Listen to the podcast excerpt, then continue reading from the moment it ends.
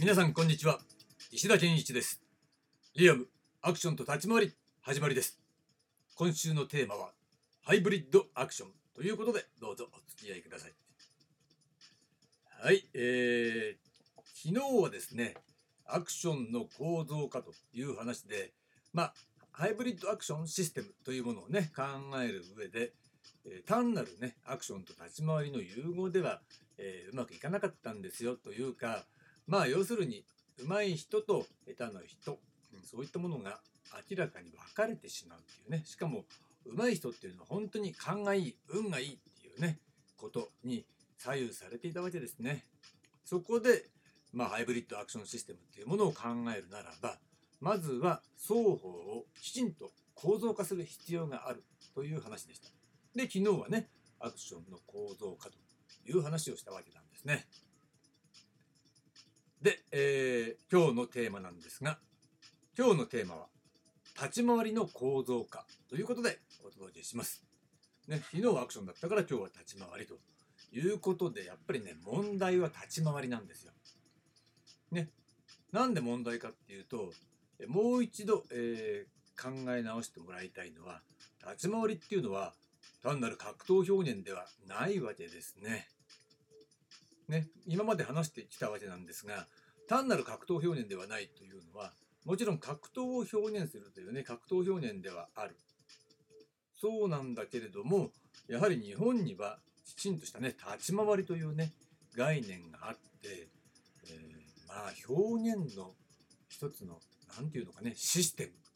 表現が確立されているって言えば確立されているわけなんですよ。完成されてるっていうのが一番。いいわけですかねふさわしいという感じでところがですね、えー、それを無視して格闘表現を行おうということっていうのは、えー、よくよく考えてみると本質を外してものすごい遠回りをしてることになるんじゃないかなということにね、えー、気づくわけなんですよ。なんでそんなことを言うかっていうとやはりねなんだろう。例えば立ち回りっていうものはそれはシステム化されてない。まあシステム化されてないというよりはまあ良くも悪くもマニュアル化されてない。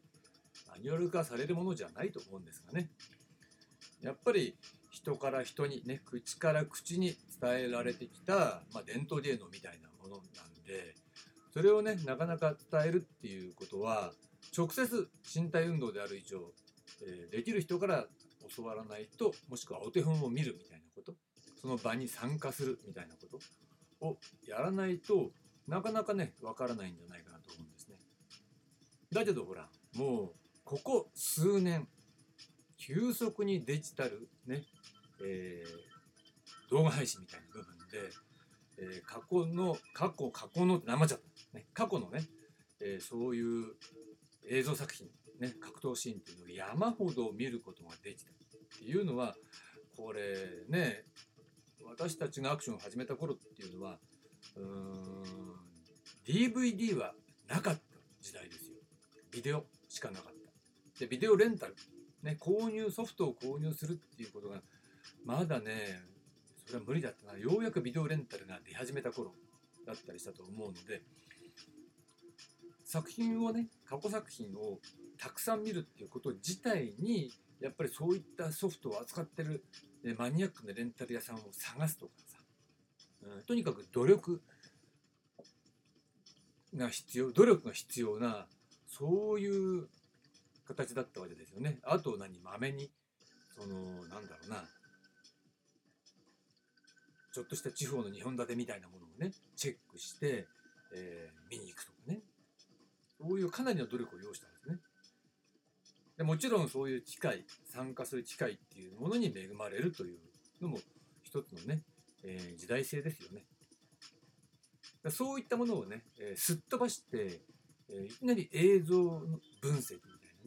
たいな、ね、映像で立ち回りのパターンを振り捨てのパターンを分析して真似するみたいなところから入っても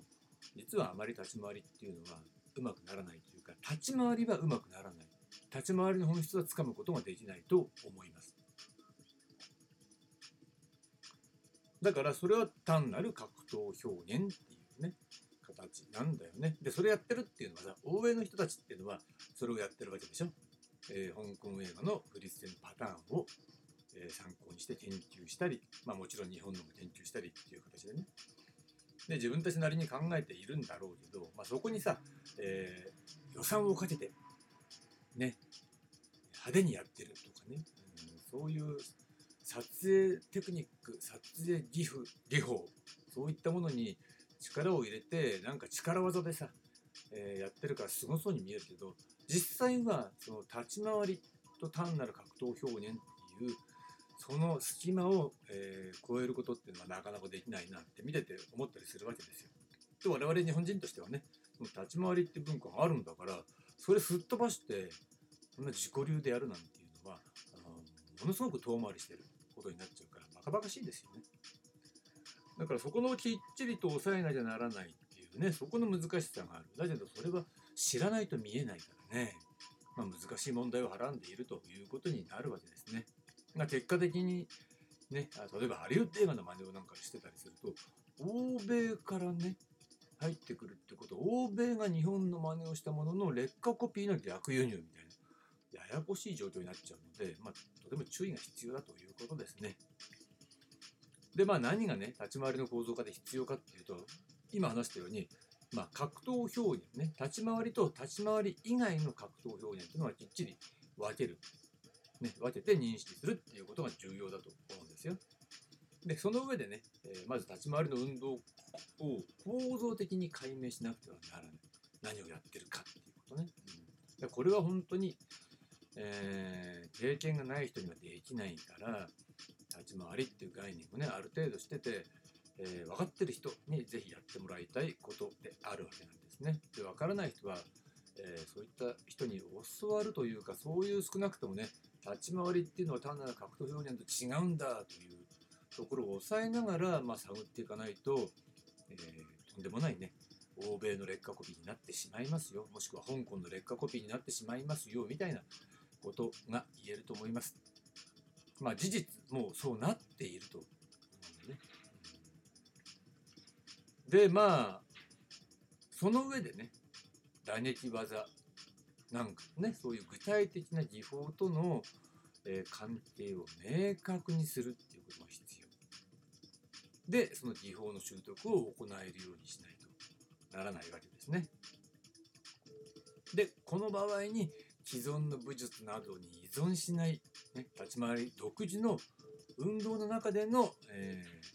ー、動きっていうものをね、武術並みにその技の精度を上げるっていうようなこと、そういったことをね、えー、上達への工夫として取り込んでいくっていうことは必要だと思います。で、もう既存のね、武術に依存してっていうのは、まあそれは空手が代表的だと思うんだけど、まあ、それはすでにやってきたことだから、まあ、何が必要で何が必要じゃないかっていうことはある程度分かってるはずなんですね。だからそこの部分では、えー、しっかりと、えー、作っていくという必要はあると思います。だからその時にね、脱線しちゃいけないのは立ち回りの中で使えるものじゃないと困りますよっていう話なんですよね。えー、これはね、ちょっと前の、え話の中で、いわゆるアクションファクターの中でね、アクションの強要日話をしたわけですが、その中の用の部分ね、実用、アクション作品の中で使えなきゃならない、ね、立ち回りの中で使えなければならないっていう、そういう枠組みの中で、えー、技をね、しっかり磨いていくっていう、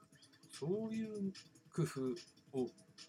えー、脱線しないっていう工夫と同時にね、取り込んでいかないとならないということは言えますよね。え、どっちもアクションにしてもそうなんだけど、えー、自分たちの表現から脱線しない範囲で、えー、自分たちのパフォーマンスを高めるということにね、えー、いわば特化していく、うん、そういった工夫が絶対的に必要だと思います。それでね、え最終的にはね、アクションの機動性訓練を、え統合できるかどうかっていうことが一つの鍵になってくるわけですからね。だから立ち回りの、まあ、いわば練習法の中でも機動性訓練というものを導入できるかどうかっていうことが、まあ、その工夫のねポイントとなるということでしょうね。はいということで、えー、立ち回りの構造化の話でした。で明日なんですが明日は金曜日なのでまとめ編プラス対象設定という話をしてみたいと思います。はい、ありがとうございました。